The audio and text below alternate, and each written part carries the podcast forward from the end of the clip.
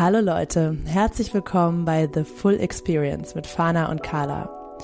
In diesem Podcast geht es um die Frage, wie wir uns so richtig lebendig und verbunden fühlen können wie sich unser Leben so richtig nach unserem Leben anfühlt, wie wir in den vollen Selbstausdruck kommen, wie wir in Kontakt mit uns und anderen treten können, wie wir das volle Spektrum unserer Gefühle entfalten können, wie wir alte Wunden individuell und im Kollektiv heilen können.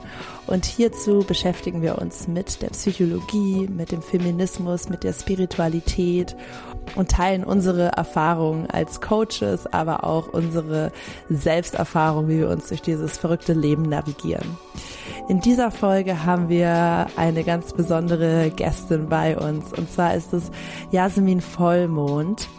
In der Berliner Spiri-Szene ist sie ein sehr bekanntes Gesicht, weil sie ganz, ganz, ganz viele tolle Events veranstaltet. Sie hat ihre eigene Brand Vollmond Yoga, sie hat den Vollmond Podcast. Sie ist ähm, Künstlerin, sie ist Musikerin, sie macht Breathwork, Yoga äh, und noch ganz, ganz viele andere krasse Aktivierungen. Und ich habe mich total zu Yase connected gefühlt, weil sie auch einen türkischen Background hat wie ich und einen sehr interdisziplinarischen Zugang zur Spiritualität verfolgt und sich auch politisch engagiert und damit passt sie super, super gut zu uns in die Full Experience. Und wir haben uns heute mit ihr an ein ganz großes Thema rangewagt, was wir noch nie hier besprochen haben. Und zwar beschäftigen wir uns mit der Religion passt jetzt natürlich auch sehr gut, äh, kurz vor Weihnachten, was sich ja schon für die wenigsten von uns noch irgendwie religiös anfühlt. Religion ist unglaublich stigmatisiert in unserer Wahrnehmung, in unserer Bubble, in unserer Gesellschaft. Ähm, das liegt natürlich daran, dass Religion von Institutionen und auch politisch ähm, extrem missbraucht wird. Und gleichzeitig stecken in religiösen Praktiken so viele wunderschöne Weisheiten und Traditionen und es gibt auch eine große Schnittmenge zur Spiritualität. Und die aktuelle spirituelle, moderne spirituelle Bewegung wird immer stärker, immer größer und die ist ja im Gegensatz zur Religion dezentral organisiert. Jeder äh, findet so auf seinem eigenen Weg zu sich und sucht sich dann die Communities, um die Spiritualität äh, zu leben und zu erfahren gemeinsam. Und wir finden es total spannend, mal darin einzutauchen, wo denn die Unterschiede sind zwischen Religion und Spiritualität, wo die Gemeinsamkeiten sind, was vielleicht die Spiritualität von der Religion lernen kann. Und wir tauchen in dieser Folge in verschiedene Religionen ein, da wir alle einen familiären religiösen Hintergrund haben und zur modernen Spiritualität gefunden haben, tauschen wir uns in dieser Folge darüber aus und beschäftigen uns mit dem Islam, mit der Bahai-Religion und vor allem mit der Spiritualität, mit den Werten, die dahinter stehen, mit den großen Fragen, in welche Richtung unsere Gesellschaft geht, ob wir nicht alle spirituelle Wesen sind und noch ganz viel mehr.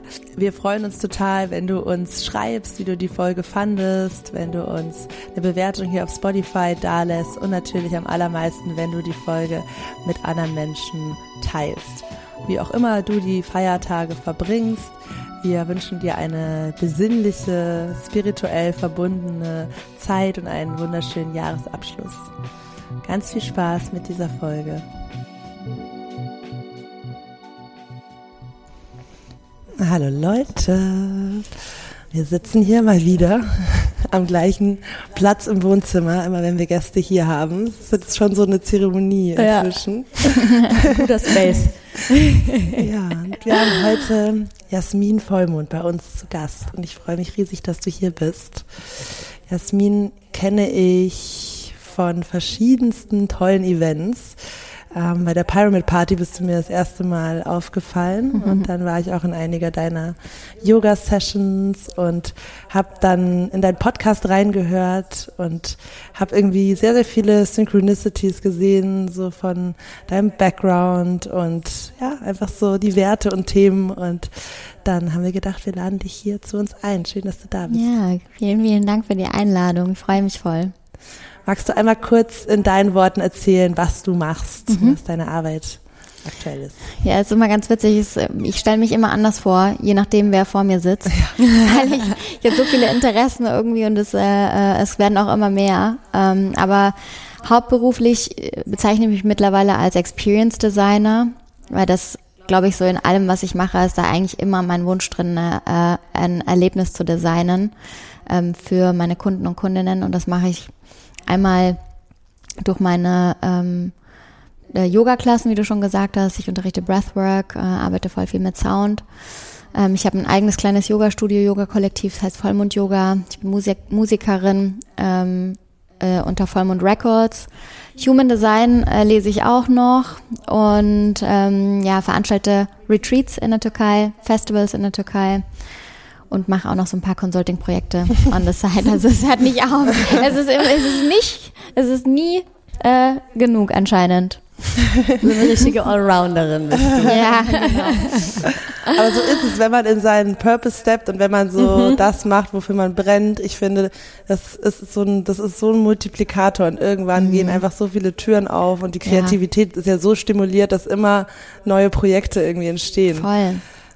Ja, ja, total. Also ähm, ich, kann, also ich, ich wach auch jeden Morgen auf und denke mir so, wow, mir macht das alles auch so Spaß. Ja? ja. Also es ist nicht so wie früher, wo ich noch irgendwie angestellt war in einem 9 to 5 und äh, morgens dachte, oh Gott, ich komme nicht aus dem Bett und ich möchte jetzt nicht in die Arbeit und meinen Job und so weiter, sondern ich mache das alles wirklich mit Liebe. Es ist halt ein bisschen viel und das muss ich auch sicher reduzieren, weil so überlebe ich, glaube ich, nicht, wenn ich das noch weiter so lange mache, aber auf jeden Fall viel Freude dabei.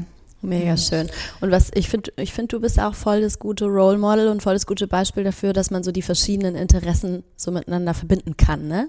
Du machst ja auch Yoga und Musik zusammen zum Beispiel. Und bei den bei den Festivals ist es bestimmt auch beides total ähm, kommt zum kommt zum Vorschein, oder?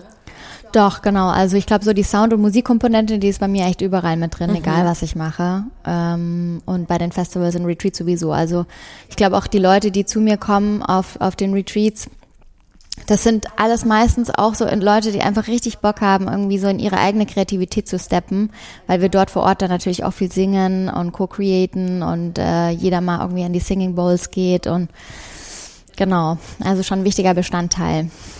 Das ist auch ganz schön. witzig. Ich habe mal so überlegt, äh, in meiner Kindheit haben die mich gefragt, was willst du denn mal werden? Also man kriegt ja immer diese Frage, mhm. was willst du denn eigentlich mal werden später? Und ähm, ich habe ich weiß noch, ich habe damals gesagt, ich möchte Musiklehrerin werden und äh, äh, ähm, Sportlehrerin. Ach krass. Und dazwischen habe ich halt ja, total krass, total krass. Und ich habe halt dann zwischen natürlich halt einen äh, üblen äh, Pivot gemacht. Also erstmal natürlich äh, äh, so ein Standardweg gegangen mit ähm, ökonomischem Hintergrund und äh, mehreren Studien und zwölf Jahre im Consulting und im Growth gearbeitet. Mhm und jetzt quasi nach dieser ganzen Reise dann doch da gelandet, mhm. äh, wo mein fünfjähriges Ich oder ich weiß nicht, wie alt ich war, äh, gesagt hat, hey, das ist Wahnsinn. das, was ich mal machen möchte. Ne? Geil. Ja. Wie kam der Shift? Ach, Meditation, sage ich immer, mhm. ist gefährlich. Also wenn du, wenn du anfängst zu meditieren, dann, dann passieren da so ein paar Sachen. Dann macht dich auf Veränderung gefasst. Genau, ja, ja. Also bei mir war das schon 2016, glaube ich. Hm, habe ich angefangen zu meditieren. Mhm aber auch richtig, richtig krass die Inner Work gemacht. Also ich habe damals dieses Buch von Eckhart Tolle gelesen, uh, The Power of Now. Mhm. Und habe aber gelesen und meditiert, gelesen und meditiert. Ich habe immer das, was er geschrieben hat, wirklich sofort in die Praxis. Okay, was, was heißt das eigentlich? Ich bin nicht meine Gedanken. Na, und dann sitzt du da auf einmal und checkst so, ups, da ist ja irgendwas anderes. Mhm. Und ich hatte wie so einen Soul Return Moment, also wo ich das erste Mal wieder gespürt habe, oh, ich bin ja eine Seele in diesem Körper. Mhm. Und ich, das war wirklich so ein, so ein krasser Shift dass danach sich mein ganzes Leben verändert hat. Wahnsinn. Und es hat dann nochmal so sechs Jahre gedauert, wo ich dann echt noch sehr stark an meiner Identität festgehalten habe, die ich mir davor jahrelang, also mein ganzes, ich bin jetzt 36, das heißt, äh, ich habe da fast 30 Jahre lang quasi daran gearbeitet, eine Identität aufzubauen und die sollte ich jetzt loslassen. Das hat jetzt die letzten sechs Jahre so gebraucht und erst seit diesem Jahr bin ich so, mhm. sage ich mal, jetzt mache ich gerade habe ich mit dem alten Leben nicht mehr so viel zu tun. Mhm. Ja. Mhm. Mega cool. Oh, das finde ich gerade voll schön, wie du das beschrieben hast. Total. Also dieser Nachziehprozess, ja. ähm, das ist gerade echt ein gutes Wording. Also was wir auch oft, oft so wahrnehmen, dieses einerseits, wo die Seele schon ist und mhm. wo du mhm. energetisch ähm, in, in vielen kleinen Momenten schon drin bist Mhm. ähm, und dann aber wieder die Realität, die einfach und das Außen und die ja einfach die externe Welt, die länger braucht, um sich daran anzupassen Voll. und die ganzen Loops, die man dreht. Ähm, So krass. Also das ist ja wirklich so ein Deconditioning-Prozess. Also man muss da erstmal irgendwie halt loslassen lernen und auch immer so gucken, so, ah, warum mache ich das dann eigentlich? Ah, okay, ich bin ja so konditioniert. Okay, darf ich mir, kann ich mir erlauben, das loszulassen? Und das ist, wow, das hat bei mir sechs Jahre gebraucht. Ja, das, bra das braucht äh, das braucht seine Zeit. Voll. Ich Voll, hatte dann das- irgendwann ich mein, echt so ein, Das sind ja. so viele Programmierungen, die da dann 30 Jahre reinge, äh, sch- reingeschrieben wurden, so, ne? Und äh, da sind sechs Jahre doch schon im Vergleich gar nicht schlecht. Ja, mega cool. Wir, ich, ich dachte gerade, du hast ja gerade schon erzählt, ne, mit Meditation und, und diesem Buch von Eckart Tolle hat sich äh, total der krasse Shift bei dir ergeben und wir wollen ja heute mit dir über Spiritualität und, und über Religion sprechen. Vielleicht kannst du uns da auch noch so ein bisschen erzählen, was da so deine Lebensreise war, was diese Themen angeht. Ja, also ich bin als ähm, Tochter zwei, zweier Türken in, ähm, in Bayern aufgewachsen ähm, und bin dann auch erstmal in einem evangelischen Kindergarten gelandet, wo alle mittags irgendwie ein Gebet sprechen und die Hände falten. Und ich war immer, ich dachte mir immer so, was machen die denn da eigentlich? Äh, und ich wurde schon immer so positioniert, ja, du musst das nicht machen, aber mir hat keiner gesagt, warum eigentlich nicht. Also keiner hat gesagt, ja, du bist Muslimin oder du bist, äh, du, du gehörst hier nicht diesem Glaubenskreis an. Aber ich saß dann trotzdem immer da und habe meine Hände nach oben gehalten, also meine, mit meinen Handinnenflächen quasi zum Gott. So die türkische Art und Weise oder muslimische Art und Weise zu beten, während alle halt ihre Hände gefalten haben. Und ja, ich war so immer ähm, eigentlich äh, relativ liberal aufgewachsen. Ich glaube, meine Eltern wollten auch wirklich diesen Step gehen, äh, gerade als Türken zu der damaligen Zeit in Deutschland, auch zu zeigen, hey, wir, wir können hier mit euch zusammen und wir sind, können die Sprache perfekt und unsere Kinder sind super liberal und wir machen hier keinen Unterschied. Was dann auch so ein bisschen dazu geführt hat, dass sehr, dass, dass ich sehr assimiliert war. Also ich glaube, ich war wirklich so 30 Jahre meines Lebens mehr Deutsch als alles andere und musste meine eigene Kultur und Identität, die ja auch in meinem Fleisch quasi integriert ist, meine ko- komplette Familie in der Türkei ähm, und, und diese ganze Historie, das musste ich alles erstmal für mich wieder selber aufarbeiten. Ähm, ich bin also nicht so richtig religiös aufgewachsen, ähm, habe die Religion quasi durch den Kindergarten und die Schule so mitbekommen. Ähm, hab, bin aber auch mit meiner Mutter hat mich auch in die Kirche geschleppt. Also ich wir waren auch in der Kirche gewesen. Äh, ich habe in verschiedenen Kirchenchören auch gesungen. Ich mo mochte das schon immer und habe aber so meinen eigenen Weg, ähm, ich sag mal zur Religion, dann doch erst so in den letzten vier Jahren gefunden. Ähm, ich hatte damals äh, so eine Dieta gemacht äh, mit Ayahuasca. Ähm, ähm, da macht man so eine Woche zusammen äh, irgendwo im Outback, im Wald, wo man keinen empfangen kann, gar nichts, also kein Internet, ist einfach gar nichts, sondern du bist wirklich nur alleine mit dir in irgendeinem Zelt und ähm, machst dann acht Tage so eine Diät, in der du auch ein paar Mal Ayahuasca nimmst. Und in einer meiner Zeremonien, in der zweiten Zeremonie war das, glaube ich, da habe ich wirklich äh, also acht Stunden lang gebetet, wie eine Muslimin auf dem Gebetsteppich. Und äh, mein Körper ist die ganze Zeit nach vorne und so und, und ich dachte so was, also what's happening? genau, what's happening? Ich hatte dann irgendwann diesen conscious moment ähm, äh, und dann hat Ayahuasca mir gesagt, ja, you are a Muslim, go pray like a Muslim. Und sie, das war so richtig wie so ein Befehl. So, du bist Muslimin, geh und bete auch wie eine Muslimin. Ich wusste ja nicht mal, was es bedeutet zu beten wie eine Muslimin. Es gibt ja einen ganz anderen Ablauf äh, im, im, im Gebet. Wie spannend. Krass. Und äh, dann habe ich auch den Schaman angeguckt und habe angefangen zu lachen und dachte so, Ayahuasca spinnt doch. Weil ich habe ja, ich war ja so schon mega spirituell oder hatte meinen Kontakt zur Spiritualität oder zu mir selber gefunden und ähm, dachte so, also das kann doch jetzt nicht sein, was soll das denn? Ähm, und es hat mich dann aber doch zur Moschee gebracht. Also ich bin dann die Woche drauf direkt zum Freitagsgebet, habe dort mein Gebet gemacht. Ich habe davor noch auf YouTube extra äh, studiert, wie bete ich eigentlich in der Moschee? Wie funktioniert dieser Ablauf? Da gibt's dann so Das YouTube-Tutorials. erste Mal hingehen, muss ja voll das komische Gefühl Mega. komisch. Ja, voll. Du mega. musst ja dann Ja. genau wissen, okay, wann kommt jetzt die Vorwärtsbeuge, wann gehst du wieder Ja. hoch, wo geht die, nimmst du die linke oder rechte Hand, die zum Herz geht, also genau. Und dann habe ich das studiert, bin dahin, habe dann gebetet ähm, und dann bin ich dort direkt in Kontakt gekommen mit der Moschee, die mich dann auch später ähm, äh, äh, geheiert hat für verschiedene Sozialprojekte, wo es um muslimische Frauen ging, ähm, gerade so im Teenage-Alter, die äh, ein relativ stark dogmatisiertes, kontrolliertes Leben führen ähm, äh, und sehr äh, konservativ religiös aufwachsen hier in Berlin.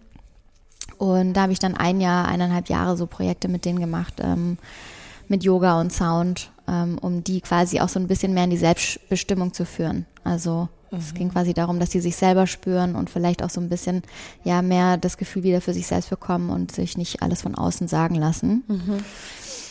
Genau, so habe ich dann so ein bisschen ähm, meinen Weg quasi zurückgefunden ins Gebet.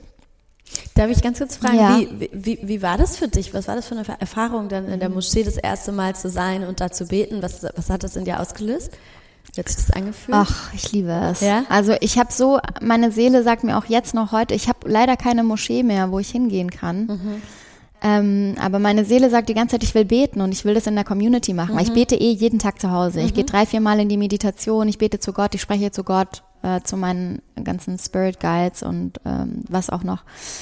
Um, aber ich, ich habe wirklich so einen Drang, so hey, ich möchte in die Moschee gehen, ich möchte irgendwo in so ein Gotteshaus, mhm. wo dieser Glauben äh, im Kollektiv ähm, praktiziert wird. Mhm. Genau. Ja. Das hat, das hat, das stimmt, das, das hat wahrscheinlich total den besonderen Effekt, ne? Wenn du eben nicht nur für dich alleine, sondern total. diese Energie von vielen Menschen da irgendwie so zusammenkommt.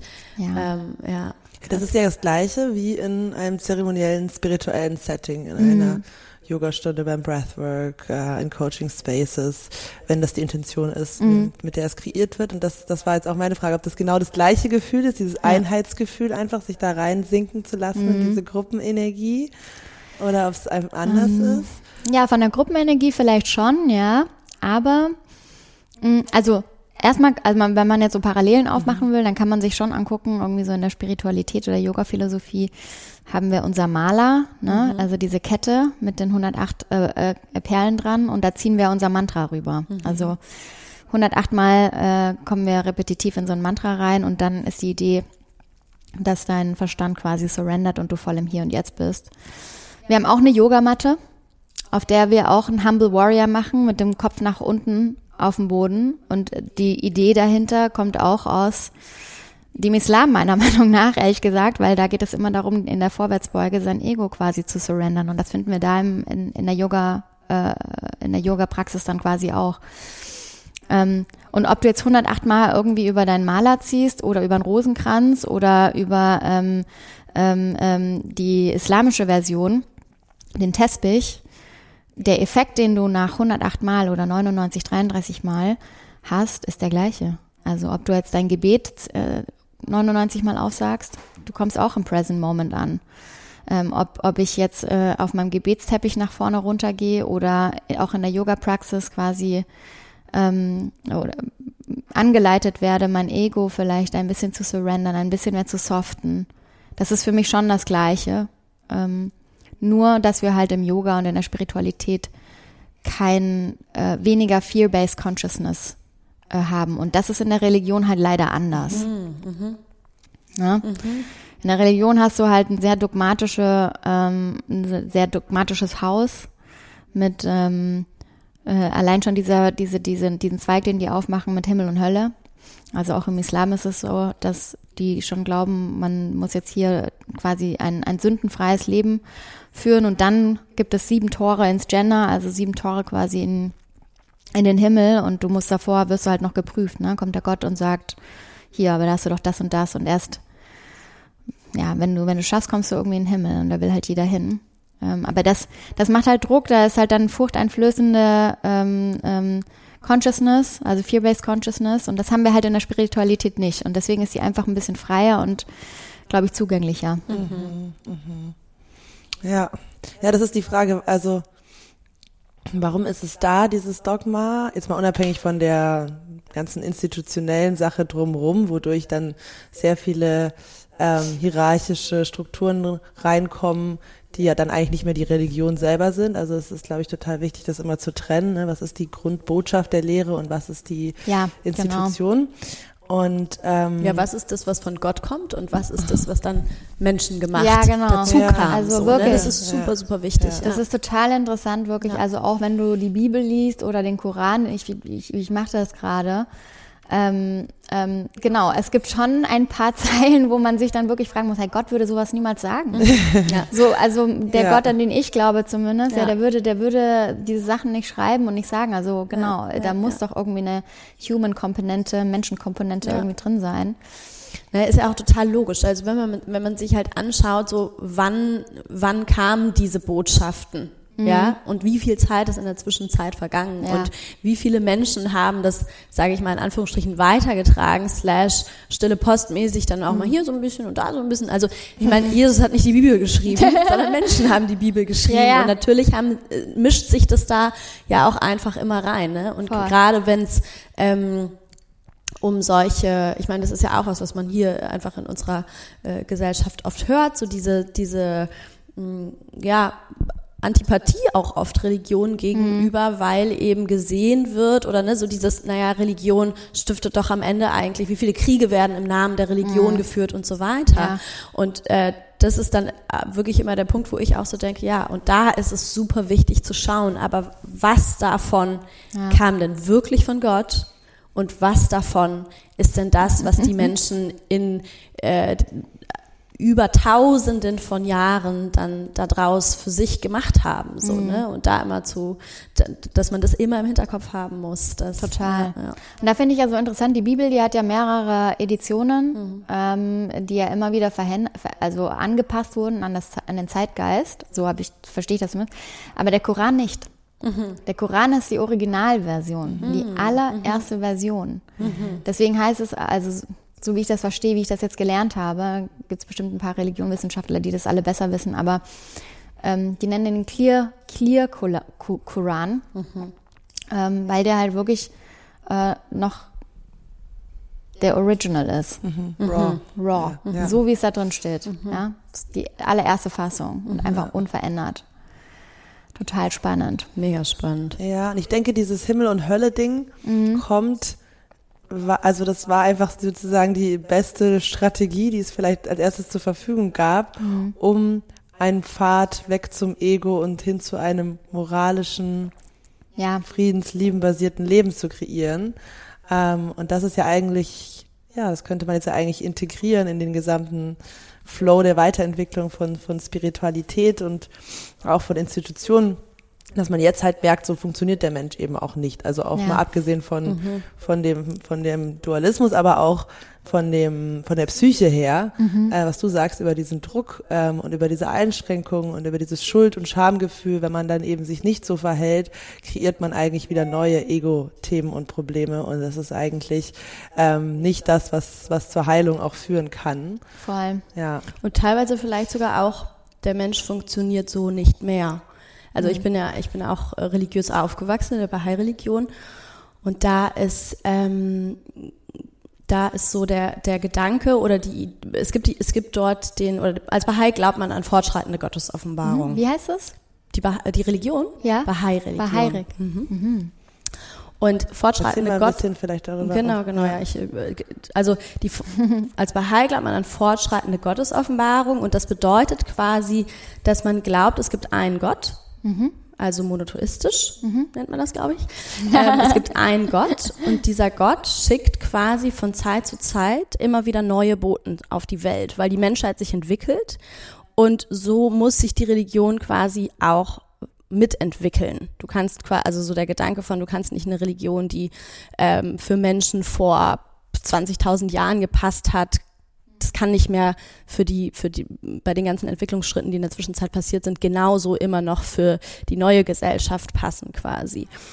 Und ähm, da ist es eben auch so beschrieben oder der, also der Gedanke ist quasi auch, ne, Jesus kommt vom gleichen Gott, wie Mohammed vom gleichen Gott kommt und Baha'u'llah ist quasi der, äh, der Bote von der Bahai-Religion und so, so entsteht halt quasi einfach eine Folge, wie Gott quasi immer wieder neue, neue seine Messages für die neue Gesellschaft quasi äh, in die Welt trägt. Und es gibt Gesetze, die sind für immer und das sind auch so diese Gesetze, die man, wo man so merkt, oh, die Religionen sind doch, wenn man sich die heiligen Bücher anschaut und die Lehren anschaut, da sind so viele Parallelen ähm, und irgendwie so, ne, man, man spürt dann schon so dieser, dieser, ich sag mal, der Geist, der da irgendwie so drin steckt, dass es super nah beieinander irgendwie ist. Und der Gedanke ist dann quasi, dass es eben die bestimmte Gesetze gibt und bestimmte, ja, Gesetze menschliche ähm, Orientierungshilfen, sag ich jetzt mal, die für immer bleiben werden. Und genauso gibt es aber auch einen Teil von Gesetzen, die eben für diese Zeit dann quasi bestimmt sind. Ja, und auch äh, zum Beispiel eine Sache an der Bahai-Religion ist, dass es keine, es gibt keine, man nennt es glaube ich Klerus, äh, also es gibt quasi niemanden zwischengeschaltet mehr. Es gibt keine, keine Imams, nennt man es ja im, im, im, Islam, oder es gibt keine Priester, ähm, mit dem Gedanken, dass es damals eben wichtig war. Damals gab's, brauchte es Gelehrte, die quasi die Schriften und die, und die Lehren an das Volk weitertragen konnten, die nicht lesen und schreiben konnten. Und quasi, das ist so eine Sache, die sich dann ne, in, in, dieser, in, in diesen äh, Gedanken verändert hat, dass man, dass wir jetzt quasi in einer Zeit sind, in der Menschen äh, lesen, die meisten Menschen lesen und schreiben können und es wird auch immer mehr und deswegen muss da niemand mehr zwischengeschaltet sein und es gibt quasi nur noch die Beziehung zwischen jeder einzelnen, zwischen jedem einzelnen Individuum und Gott. Und das ist eben auch so eine Sache, wenn da, damals, als ich, äh, ne, ich als Kind hatten wir dann auch ähm, irgendwelche Klassen und solche Sachen, wo wir waren. Und gerade mit der Bibel war es dann auch so, dass es, dass es manchmal so, dass, dass uns wurde es so erklärt, ähm, dass dass die Geschichten also, oder dieses in Metaphern, dass da viele, dass da sehr viele Metaphern drin stecken und dass das eben damals einfach total hilfreich war, um die Lehren quasi weiterzutragen. Ne? Aber dass es, dass man dann vielleicht jetzt draufschaut und sich so denkt, so, äh, wenn das Wort wörtlich gemeint ist, dann ja, äh, also dann kann ich daran aber nicht glauben oder so. Ja. Ne? Also ähm, genau, und das kam mir gerade, als du, als du, ne, also dass, dass es vielleicht auch manchmal so ist, dass, dass Dinge einfach nicht mehr passen, weil schon so viel so viel Zeit vergangen ist und man es vielleicht gar nicht mehr so wortwörtlich nehmen sollte. So, dass es aber damals zu dem Verständnis, mhm. wie, wie die Menschheit damals noch getickt hat, halt gepasst hat oder da halt funktioniert Voll. hat. Ja, und hier kommt vielleicht eben die spirituelle Bewegung mit ins Spiel, die ja jetzt, ja, ganz dezentral aktuell noch stattfindet. Mhm. Also jeder für sich findet diesen Pfad in, und jetzt in der, vor allem in der westlichen Gesellschaft und wie du ja gerade die Geschichte erzählt hast, ist es ja eine absolute Klassiker-Story. Also ne, über, über Eckhart Tolle, über Meditation, mhm. äh, raus aus dem System dann, also oder aus dem klassischen Arbeitssystem. Das mhm. ist ja eine sehr, sehr typische Geschichte. Und ähm, und was ja die Spiritualität ganz anders macht, ist eben diese Selbstverantwortung, die du mhm. auch erwähnt hast. Ne? Also ähm, das ist das ist ja mehr. Ich weiß nicht, wie ist es eigentlich im äh, im Islam mhm. dieser diese Überzeugung in der Spiritualität, dass Gott in uns wohnt und ein Teil des Bewusstseinssplitters, was mhm. wir ja in uns tragen, ähm, ein Teil davon ist, versus in Religion nach meinem Verständnis wirkte das deutlich das, äh, externer, ja, ja, extern getrennter. auf jeden Fall. Ja. Mhm. Und das macht ja dann auch so dieser, stellt den Gott quasi in so eine Kontrollfunktion, ne? Mhm. So der, der sieht alles. Aber äh, genau, er sieht auch alles. Also ja. ich sage immer genau, Gott, das mhm. schreibt ja die Bibel, glaube ich, auch, oder ich habe so ein äh, Buch von Jesus gelesen, der auch sagt, ähm, dass Gott sich eben in Teile geteilt hat und sich dann da verstecken wollte, wo ihn keiner findet. mhm. Nämlich halt im Menschen. Mhm. So. Und da muss der Mensch ja erstmal anfangen zu gucken, so, okay, da ist ja ein Gott in mir. Und dann so, ah, ich bin auch ein Teil von Gott. Ähm, genau, das ist natürlich in den Religionen natürlich dogmatischer, da hast du den etwas ähm, außerhalb mit sehr vielen Regeln und Himmel und Hölle und so weiter. Wahrscheinlich, weil man auch einfach Mami und Daddy darauf projiziert. Also, mhm. Weil ein Mensch, der ja, also egal wie, wie, also das Erleuchtungslevel quasi oder das mhm. Spiritual Connection Level von den Gelehrten oder den Übersetzern, Übersetzenden der Schrift, ähm, da muss, muss ja so hoch sein, oh, damit nicht die eigenen Projektionen überall mit reinkommen, was ja bei den meisten passiert, mhm. was auch bei uns passiert, auch klar, auch nur Menschen. Bei allem, auch, bei, auch bei solchen Menschen wie wir. Nein, ich meine, das ist ja im Coaching, das ist ja ein kontinuierlicher Prozess der Selbstsupervision äh, welche Bereiche und Teile ähm, mhm. von dir sind und ähm, welche nicht. Und ähm, klar, und wenn du genau, wie du es gerade sagst, diesen Kontrollfaktor, diese Instanz von außen, die ja, dir auf die Finger schaut, ja. das ist ja das, was wir erlebt haben, auch als Kinder. Voll. Und dadurch ähm, kann es reinkommen, dass man das wieder reproduziert irgendwie. Ja, und jetzt sehen wir halt echt so einen super Zulauf in der Spiritualität, halt im Yoga. Ne? Wir sehen es ähm, es wird echt immer mehr, mehr und mehr Leute finden die Meditation oder äh, auch wenn sie Yoga nur durch Sport finden. Ja, also mhm. viele Studios praktizieren das ja einfach sehr, sehr sportlich, sehr körperfokussiert. Haben die, sind die trotzdem zum Schluss im Shavasana mhm. und spüren ja. halt wirklich, wie die Kundalini Energy komplett allein einfach durch den Körper fließt. Und es ist so ein geiles Gefühl, dass sie das wieder haben wollen. Mhm. Und irgendwo zieht es sie dann doch irgendwo rein. Ähm, und äh, man findet in der Spiritualität dann etwas freieres, offenes Zuhause, wie du gerade auch gesagt hast, ähm, wo wir eben Gott nicht mehr als externe Instanz sehen, sondern als etwas, was in dir lebt. Und du kannst es eigentlich auch gleichsetzen mit Liebe. Mhm. Du bist die Liebe. Und äh, das ist ja das ist ja auf jeden Fall ein viel einfacher Zugang als die Himmel und der Hölle mhm. oder die Hölle mhm. und irgendein Teufel und keine Ahnung, was es noch alles Gefährliches gibt.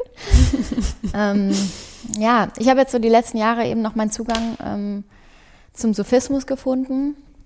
Das ist eigentlich so die Religion, die ich, sage ich mal, für mich, wo ich mich wirklich zu Hause fühle. Das ist der, ähm, der äh, ich sag mal, der Schöne im Islam ist eigentlich, es gibt für, für jeden gibt es einen, einen Zweig. Ja, also du kannst halt äh, super konservativ, ein bisschen liberaler und dann kannst du halt den mystischen Zweig wählen. Also der mystische Zweig ist dann der Sophismus.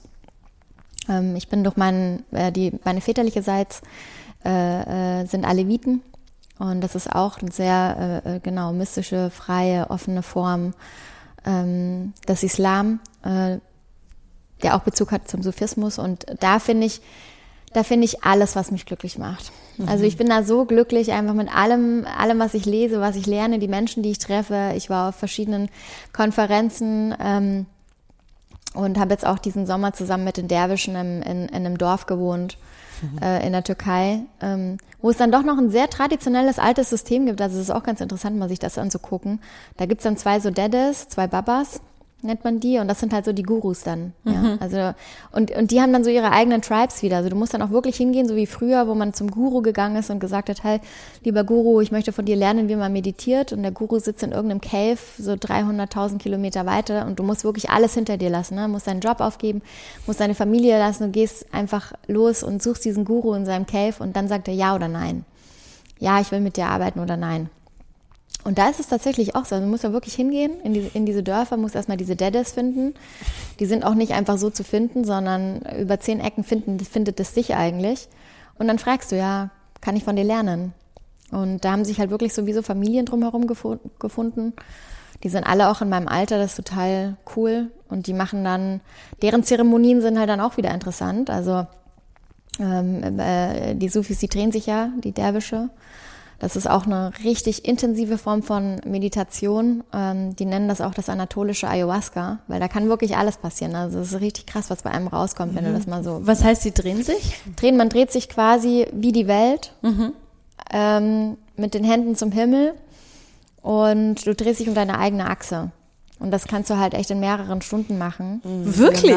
Ja. Wow. Also ich habe so, das längst, was ich mal gemacht habe, ist so 20 Minuten. Das ist ja. so. Ah, du hast es schon gemacht? Ja, ja. Ach was? Ist, es ist ja, das ist auch eine super so Magic Practice, weil dann danach, wenn du dann liegst, dann ist alles so ja. durchgerüttelt, dass dann einfach Dinge hochkommen und mhm. Emotionen, Bilder. Also das ist, kann mhm. sehr intens sein. Ja. Super intens. Also ich, ich, biete das auch in meinem in meinen Retreats an und also danach hast du auch einen Purge, wenn du willst. Mhm. Ich habe Leute kotzen, Durchfall, alles kommt raus, äh, weinen, genau Bilder. Ähm, und natürlich auch also dieses Verständnis, ich bin still, aber die Erde dreht sich weiter. Mhm. Also dieses, wenn du dich mal 30 mhm. Minuten drehst und dann musst du in die Ruhe gehen, aber du spürst, dass die Erde sich ja immer mhm. weiter dreht. Egal was du machst. Mhm. Ähm, und äh, ja, deren Practice ist halt das. Und die machen dann wirklich so drei Tage Ashram, fünf Tage Ashram, nennen die das, wo du dann den ganzen Tag drehst. Also es gibt Essen, Musik, What? Drehen, Schlafen. Essen, Musik, Drehen, Schlafen. Das machst du halt fünf Tage durch. Mhm. Und da sehen die halt alle Schatten rauskommen von den Leuten. Also der ganze Shit kommt einfach raus. Und es ist einfach, da gibt's keine Drogen, da gibt's keinen, nix. Da gibt's einfach Musik und Drehen. That's it. Das ist die Praxis. Mhm. Und das finde ich total toll. Mhm. Das also, klingt mega krass. Ja, ja, Voll. es ist richtig toll. Also ja, und die Geschichten, den Rumi kennt ihr ja vielleicht. Rumi ist ja ähm, genau einer der Sufis, die man, glaube ich, am meisten kennt, der sehr viel über Liebe redet, mhm. ähm, über Mystik und ähm, ähm, so viele Lebensweisheiten, oh Gott, über so viele unterschiedliche äh, Themen hat. Und er ist natürlich auch ein großer Guide. Und ich weiß noch, bei meiner ersten Sufi-Konferenz, ähm, sind 300 Sufis angereist von wirklich überall aus der Welt, also aus Peru, Mexiko, der Türkei, aus dem Iran, von überall sind sie gekommen. Und ähm, es gibt da verschiedene Formate, zum Beispiel eins heißt The Dance of Universal Peace. Das ist, äh, macht, macht so einen Singkreis auf, in der Mitte sitzen die ähm, äh, Musiker. Und drumherum wird getanzt und es wird gechantet. Und es wird dann halt ähm, ähm, Sikrs gechantet, also das, das ist wie so das, das islamische, sufische Mantra, wo du halt wirklich über, wow, äh, ich weiß nicht wie lange halt illallah, lala, illallah, also immer wieder halt in, in die Repetition gehst mhm. und dann wirst du auch super high davon. Mhm. Aber es gibt auch auf, es gibt auch Mantren aus dem Sanskrit und aus der Yoga. Also es kommt alles einfach zusammen. Oh, wirklich? Alles okay. ist da drin. Du singst wirklich zu Maria, zu Jesus, aber auch zum Allah und alles hat einfach seine Berechtigung dort. Und ich weiß noch, wie wir da in diesem Kreis waren und da setzt sich dann auf einmal so eine bildschöne Mutter mit ihrem Baby in die Mitte, packt ihre Brust aus und äh, äh, äh lässt ihr Kind trinken. Und ich habe sowas in meinem ganzen Leben in der Türkei noch nie gesehen, noch nie, noch nie, noch nie, mhm. obwohl ich in einem sehr westlichen äh, äh, Teil der Türkei wohne. Und ich dachte so, ja, hier will ich sein, weil hier, hier sind alle wie ich. Mhm. Und hier fühle ich mich richtig zu Hause und ähm, ja, und dann war das total schön, dass ich halt, dass meine Seele mich da eh hingetrieben hat, weil meine Curiosity da war, mein Excitement für das Thema. Und ich dann später über Umwege erst erfahren habe, dass halt die Lineage meines Vaters eh alevitisch ist. Und jetzt finde ich gerade wieder so meinen ähm, Bezug dazu. Ja, und studiere das so ein bisschen für mich. Mega mhm. schön. Mhm. Voll. Richtig schön. Ja, ich finde das einen richtig schönen Ansatz zu sagen, okay, du hast ja schon ein spirituelles Zuhause eigentlich, mhm. ne? Und du hast ja auch so die Community eigentlich. Mhm. Aber zu sagen, hey, ich will auch da rein und dem nachgehen und ähm, es geht mir ja nicht darum, dass alles in irgendeine Box passt, sondern ich will kennenlernen, wie macht ihr es, was sind eure Praktiken, Voll. wie ist die Community und ja. Das und ich glaube, man hat auch so ein Calling. Ja. Also das verstehe ich jetzt auch. Ich, ich, ich ähm, äh, äh, kenne jemanden, der ist sehr muslimisch aufgewachsen und ähm, hat sich davon aber eher wieder entfremdet, sag ich mal. Das ist zudem seine Reise. Und äh, jedes Mal, wenn ich ihm halt von Gott erzähle und auch vom Koran und keine Ahnung, jetzt gerade, ich lese auch so ein Buch über Mohammed, ähm, ähm, sagt er natürlich so, hey, aber da gibt's auch so ein paar Stellen, ne, die sind gefährlich, so ungefähr. Aber er sagt auch immer, ja, so du hast ein Calling und ich bremse das nicht. Mhm. Und das, das spüre ich halt richtig krass, dass es einfach so ein krasses Calling gibt, dass mich da Gott äh, oder was auch immer mich da ruft und sagt, schau dir bitte mal diese Geschichten an. Und mhm. ich muss auch sagen, also jedes Mal, wenn ich in der Türkei bin oder halt in diesen muslimischen Ländern, dieser Glaube ist so stark. Mhm. Das ist so mhm. ein geiles Gefühl, Leute. Mhm. Jedes Mal, wenn ich nach Deutschland wieder zurückkomme, ich spüre einfach wirklich, sorry to say, aber ich spüre einfach nichts. Es ist wie so, als ob so kein Prana, keine mhm. Lebensenergie da wäre. Impuls, ja. mhm. Mhm. Und in der Türkei weißt du, das ist, das ist wirklich, du wünschst den ganzen Tag irgendwas mit Allah. Mhm. Also ob du irgendwie, keine Ahnung, guten Mittag, guten Abend sagst, Inshallah, Mashallah, was, was auch immer. Das ist in der Sprache verankert, das ist in der Kultur verankert. Da gehen Millionen von Menschen fünfmal am Tag beten. Da ist eine Energie, diese Frequenz, die ist hier oben. Meine mhm. Energie geht immer hoch, wenn ich mhm. dort bin, weil da dieser Glaube ist. Also Oh, ich äh, habe gerade irgendwie so zwei Richtungen im Kopf gehabt. Du musst mich jetzt entscheiden, in welche ich gehen will. Aber ähm, wir hatten tatsächlich äh, in, bei, bei unserem äh, berühmten Wochenende, was Carla mir zum 30. Äh, äh, geschenkt hat. Das haben wir jetzt schon ein paar Mal in Folgen so. erwähnt, dieses Wochenende. Da hatten wir viele Erkenntnisse, viele Gedanken, die wir dann doch immer mal wieder hier einfließen lassen. Okay.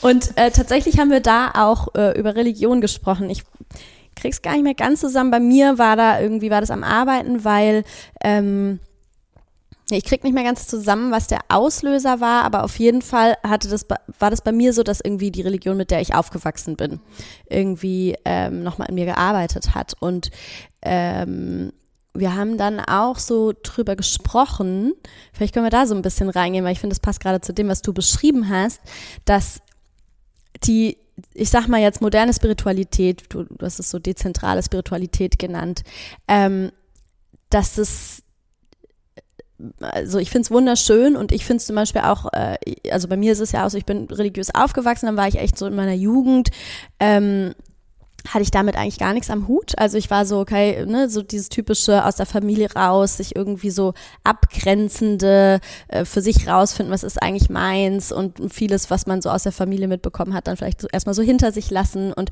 ich habe dann halt auch so übers Yoga quasi meinen Weg zur Spiritualität zurückgefunden. Und für mich war das schon auch ausschlaggebend, dass ich ähm, dieses Institutionelle, da hat auf einer, so einer Gefühlsebene oft irgendwas für mich nicht so ganz gestimmt. Ja, und auch so dieses, ähm, ja, da waren einfach so ein paar Punkte, die bei, mit dem Religiösen bei mir nicht so ganz, äh, nicht so ganz resoniert haben. Und dann war das für mich aber wunderschön, auf diese Art und Weise meinen Weg zurück zur Spiritualität zu finden. Und da aber erstmal diesen super freien Raum zu haben, in dem ich einfach mir das rausziehen konnte, was halt mit mir resoniert, ja, weil es irgendwie jetzt keine vorgeschriebenen Regeln gab oder kein vorgeschriebenes, ne, es war, sondern einfach so diese, diese Freiheit.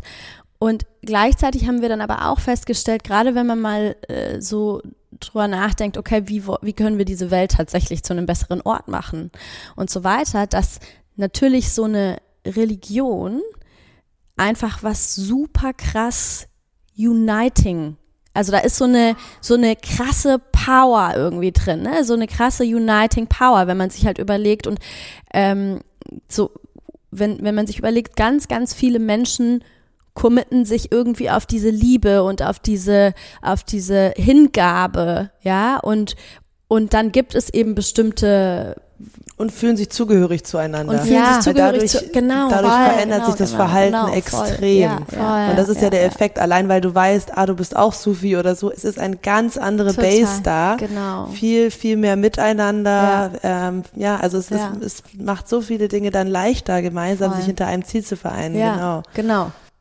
Und vielleicht können wir da auch so ein bisschen, ne, diese, diese ähm, Uniting Power ist wiederum etwas, auch wenn ich immer noch an dem Punkt bin, dass ich sage, ich, ich für mich fühl, fühlt sich momentan nicht richtig an, mich äh, einer, äh, mich einer äh, institutionellen Religion zuzuordnen, ja.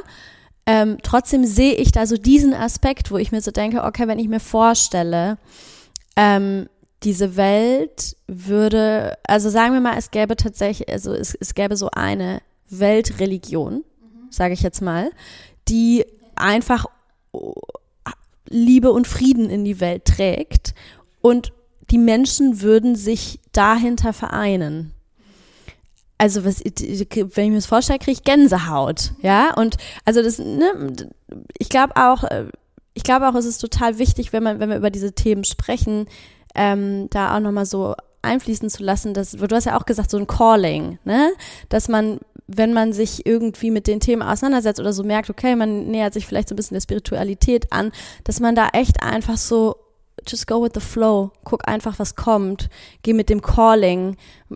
Vielleicht, vielleicht landest du irgendwo, wo du es dir niemals hättest vorstellen können und vielleicht ist es das Yoga-Studio nebenan und dabei bleibt's auch so, ne? Aber ähm, ich finde es einfach ich finde es einfach super spannend, da halt irgendwie mal so reinzugehen in diese Vorstellungen oder, oder, oder sich halt anzuschauen, was da eben gerade in einer Gesellschaft, in der viel, so ich, ich nenne es Religionsphobie gerne, also ich habe das Gefühl, die Leute hier sind echt teilweise phobisch und sind so, nee, Religion, es wird so als das Gegenteil von Wissenschaft abgetan mhm. und solche Sachen. Ähm, es ist ganz früh da, diese Stimmung, äh, dass du dich da eigentlich entscheiden musst. Also genau. wenn du überhaupt in, in genau. Touch damit kommst, ja. ähm, bei mir die Story, erzähle erzähl ich auch noch kurz, ähm, ist so, dass mein Papa muslimisch aufgewachsen ist, meine Oma ist sehr religiös Ähm, er hat es aber eigentlich abgelegt, war es nur noch auf dem Papier und meine Eltern haben dann zu uns gesagt, wir können uns das selber aussuchen, entscheiden, ob wir getauft werden wollen und so weiter. Gleichzeitig gab es aber dann nicht mehr Informationen oder Vermittlung oder in irgendeine Ja. Richtung. Das fand ich auch geil. Ich hab, Entscheid dich mal, aber Ja. mehr gibt's auch nicht. Genau. Und dann, ja, dann war ich, habe ich mich halt einfach mit 14 oder 13 taufen lassen. Ja. Und zwar wirklich, also einfach, weil ich das Geld von dieser Konfirmation haben wollte. Und bin dann mit 18, 19 wieder aus der Kirche ausgetreten. Als ich das erste Mal bei einem Gehaltsnachweis gemerkt habe, war ein bisschen später war es, ähm, genau, Auch wieder gemerkt das habe, Geld. ja, das, Auch wieder das Geld. wie das Geld, Weil genau. das, weil ja. da, da wird mir ja was abgezogen. Genau. Das ist ganz cool. Das ist schon echt Das ist, krass. das ist eigentlich die geilste so, so Kapitalismusgeschichte. Das ist halt auch. Ja. Ich krieg Geld, dann gehe ich rein. ja, Sie wollen Geld? Nee. Und dann später halt, ähm, genau, dann hatte ich halt eher so dieses Gefühl von zur Religion, genau, es gibt diese zwei, diese zwei Lager und das ist wie so eine riesige Spaltung. Also ich hatte eigentlich in meinem Umfeld gar keine ähm, Freunde oder Menschen, die irgendwie religiös waren in irgendeiner Form. Und schon dieses, was man bei der Spiritualität ja auch oft merkt, wenn man eben nicht in dieser Bubble ist, ähm, dass extrem viel Widerstand und Trigger, ähm, das ist eigentlich so in zwei Welten eingeteilt wird. Es gibt eben die, die rationalen, Ja. äh, normalen Menschen und es gibt die, die, äh, ja, die an Gott glauben und so diese, Ja, ja. so dieses, äh, so Spinnerrichtung, also jetzt mal ganz klischee-mäßig. Es, es bricht sich auf, aber so die Gesellschaft vermittelt einem in vielen Bereichen so, so diese, ähm, ja, diese beiden Lager und deswegen ist es, glaube ich, so schwierig für Menschen überhaupt den Zugang zu entdecken, sich überhaupt spielerisch erstmal da rein zu fühlen. Und das ist ja das Besondere, was in diesen Spaces gerade in Berlin, da können wir auch mal ein bisschen drüber sprechen, wie wir das so wahrnehmen. Ähm, weil im Moment, es wird ja extrem, extrem mehr einfach die, die Spaces, die geschaffen werden. Ähm, dass die zeremoniellen Aspekte und dass Leute immer mehr ähm, ja zu Ecstatic Dances gehen, zu bestimmten Meditationen gehen, zum Breathwork gehen, ähm, weil sie genau das fühlen, was eben in anderen religiösen Kulturen, in der Türkei, ich weiß genau, was du meinst, mit der mit der Energie, der Frequenz und auch der glaube ich, Wärme, die damit oft einhergeht, dass es eben auch viel normaler ist, ähm, so diese, diesen, ja, diesen liebevollen Ausdruck mit reinzubringen. Das geht ja auch so mit einher, kommt ja aus der gleichen Energie. Und ähm, dann eben, ja, einfach alleine in einem Studio zu sein, im Yogastudio zu sein, wie im Haarstudio zum Beispiel, wo man, also da ist mir eigentlich als erstes mal so aufgefallen, so diese, diese Grundphilosophie, die dahinter ist, die fühlst du einfach. Ähm, und dann da einfach reinzukommen und zu, zu merken, ah, so dieses, ah, so dieser Space und alle, die jetzt gerade hier sind, Ja. alle die, die teilen, sind aus einem ähnlichen Grund hier wie ich und die, die teilen eine Perspektive auf die Welt, die teilen eine Verbindung zu Gott, zum Bewusstsein, die ähnlich ist und das ist so ein bekräftigendes Gefühl, das ist einfach so schön. Und jetzt ist die Frage, wie kann vielleicht auch diese Bewegung und die spirituelle Bewegung von den Religionen lernen, ähm, sich irgendwie noch mehr zu organisieren, um, um dann diesen, ja, diesen weiteren Auftrieb in eine neue Welt, in eine neue Richtung auch, auch zu gewährleisten oder da vielleicht noch ein bisschen eben schneller voranzukommen, weil man auch weiß, weil sonst, woher weißt du, ob jemand spirituell ist oder, oder wie man das sieht? Es gibt nicht eine Sprache, es gibt nicht ein Erkennungsmerkmal, also, Ja, ja, stimmt. Das, wir haben keinen Erkennungsmerk. Nee. ja. Ja, woran sieht man das denn eigentlich? Also ich meine, halt durchs Gefühl, ne? Ja. Durch die Gespräche. Ja. Ich, ich habe auch gerade gedacht, im End, also ich, ich glaube, der Mensch ist ein spirituelles Wesen. Also glaube ich, dass eigentlich jeder Mensch spirituell ist. Und gerade, äh, ich finde es auch super spannend, wie Menschen, die eigentlich so im Alltag gar nichts damit am Hut haben und nichts damit anfangen können, in so Grenzerfahrungsmomenten auf einmal irgendwie so eine Verbindung auftaucht, ja, wenn es irgendwie jemand, der einem nahe stand, stirbt, ja, dann auf einmal so dieses, ich konnte spüren, dass da irgendwie, dass mein Vater noch im Raum war oder so, ja, und das ist ja alles diese feinstoffliche Ebene, die du oft irgendwie gar nicht so richtig, ja, ich habe es einfach irgendwie gespürt, ja, ähm, und ja, es ist, weil du jetzt auch meintest, so mit dem, mit dem, ne, wie, wie erkennt man das? Im Endeffekt geht es ja auch eher so darum, okay, an ist die Person oder so in meiner Vorstellung zumindest, äh, ist da die Tür auf oder nicht? Also Mhm. viel weniger, Ja, ist ne, wer ist Metapher. jetzt spirituell Mhm. oder wer Ja. nicht, sondern eher so, wo ist die Tür dafür auf, dass es auf bewusster Ebene an, angekommen, also weißt du, dass es auf bewusster Ebene stattfindet. So. Und ist es überhaupt konzeptionell oder nicht? Es gibt ja super viele Menschen, die sind total spirituell in ihrem Verhalten, aber Ja. überhaupt nicht, Total. haben sich genau. nicht damit auseinandergesetzt. Oder Das- würden sie es so nennen? Ja. Oder Ja. so, ja, ne? ja, ja. Da, da merkt man so richtig, also ich kenne davon auch ein paar, wo ich erst so dachte so, ah toll, ja, so super, wir können irgendwie über alles Mögliche reden. Und dann merkst du aber so, das ist auch ein Belief System, diese Spiritualität, ein Belief System, wie so eine Brille. Und da guckt das Ego die ganze Zeit durch und damit ist das Ego identifiziert. Aber die wirkliche Arbeit, dass du deinen Spirit fühlst, dass du deine Seele fühlst, das haben die nicht gemacht. Das ist ein Bypassing. Das ist eine Strategie des Egos, sich auch wieder äh, zu einer Gruppe dazugehörig zu fühlen und vielleicht auch eine Strategie des Egos, um ähm, äh, durch diese Welt navigieren zu können. Es ist ja schon eine gute, also in der Spiritualität viel, finden wir schon viel Halt. Und ich glaube, dann findet das Ego da auch Halt und denkt sich, oh ja, okay, super, das ist eine tolle Brille, durch die möchte ich gucken. Aber genau, die richtige Arbeit wurde nicht gemacht und dann, ja, dann ist halt leider nur die halbe Miete, ne? Das ist halt Bypassing. Und genauso gibt es ja voll, also das, was du beschreibst, irgendwie dachte ich gerade so, es gibt ja auch das Gegenteil davon, einfach weil diese Worte teilweise so sehr mit irgendwelchen Assoziationen aufgeladen sind, dass, wie du es auch gerade so meintest, Menschen eigentlich so Dinge leben und sagen und so weiter, wo, ähm, wo ich dann so denken würde, das ist hochspirituell, aber das, mit diesem Wort halt so eine Antipathie einfach irgendwie einhergeht, dass die Menschen halt so, so sind, so, nee, das auf gar, nee, das bin ich auf gar keinen Fall. ja, interessant. Mhm. So. Ja, das hat, also bei mir war das wirklich der Breakthrough im Freundeskreis, also als so ein paar mehr Personen dazu kamen, die die gleiche, sage ich auch mal, konzeptionelle Spiritualität wie ich leben, mit denen ich die gleiche Wording hatte. Und dann haben sich die Gespräche über diese Themen langsam etwas verändert, weil es, es war dann für mich sehr gut, weil es davor einfach ähm, es alle sehr, sehr, sehr, sehr wissenschafts- und rational identifiziert waren und deswegen das eben genau dieses duale Denken so war. Und dann hatten wir einen so einen Breakthrough-Talk und dann habe ich halt so auch gesagt, schau mal, ihr, also wir meinen genau das Gleiche und für eure, woran glaubst du im Leben, was ist dein Lebensmotiv und mein, in, in diesem Circle, es ist bei allen die Freundschaft, die Liebe, das Vertrauen zueinander, sich gegenseitig empowern, äh, das ist das Leitmotiv in diesem Freundeskreis und das ist ja genau das Gleiche. Schön. Ja, voll. ja. Genau, ja, ja, Ja. voll.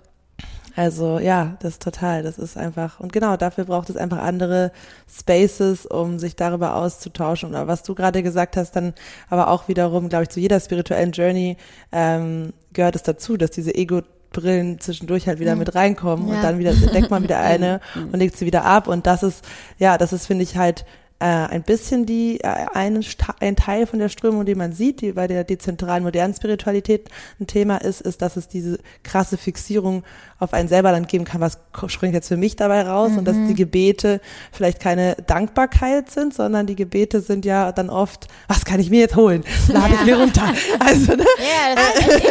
So, Ja. I want energy. ja genau, genau. Ja, Ja, ja. Mein Cousin hat mal was mega Schönes gesagt. Er meinte mal, ähm, das Gebet ist die Zwiesprache mit Gott und die Meditation ist der Zustand, in dem man die Antworten von Gott erhält. Ah. Und ich war, so- ich war so, oh, das, das, Sinn. das geht irgendwie, weiß ich nicht, das hat mega gehittet bei mir. Ich fand's Ja. mega schön. Total. Irgendwie. Ja, wenn der Channel mal off ist, ne, also dann kommen da schon Informationen rein. Und Hm. da kannst du jetzt sagen, das ist Gott. Du kannst auch sagen, es ist dein Higher Mind, das ist dein Higher Self. Mhm. Ähm, das ist die Collective Consciousness. Mhm. Ne, so diese Idee vom, hey, wir können Sachen downloaden. Das stimmt Mhm. halt. Also es funktioniert wirklich, wenn der Channel mal offen ist, wenn du dich da diesen Zustand ähm, ähm, bewegen kannst, dann kriegst du halt auch Informationen. Ja. Voll.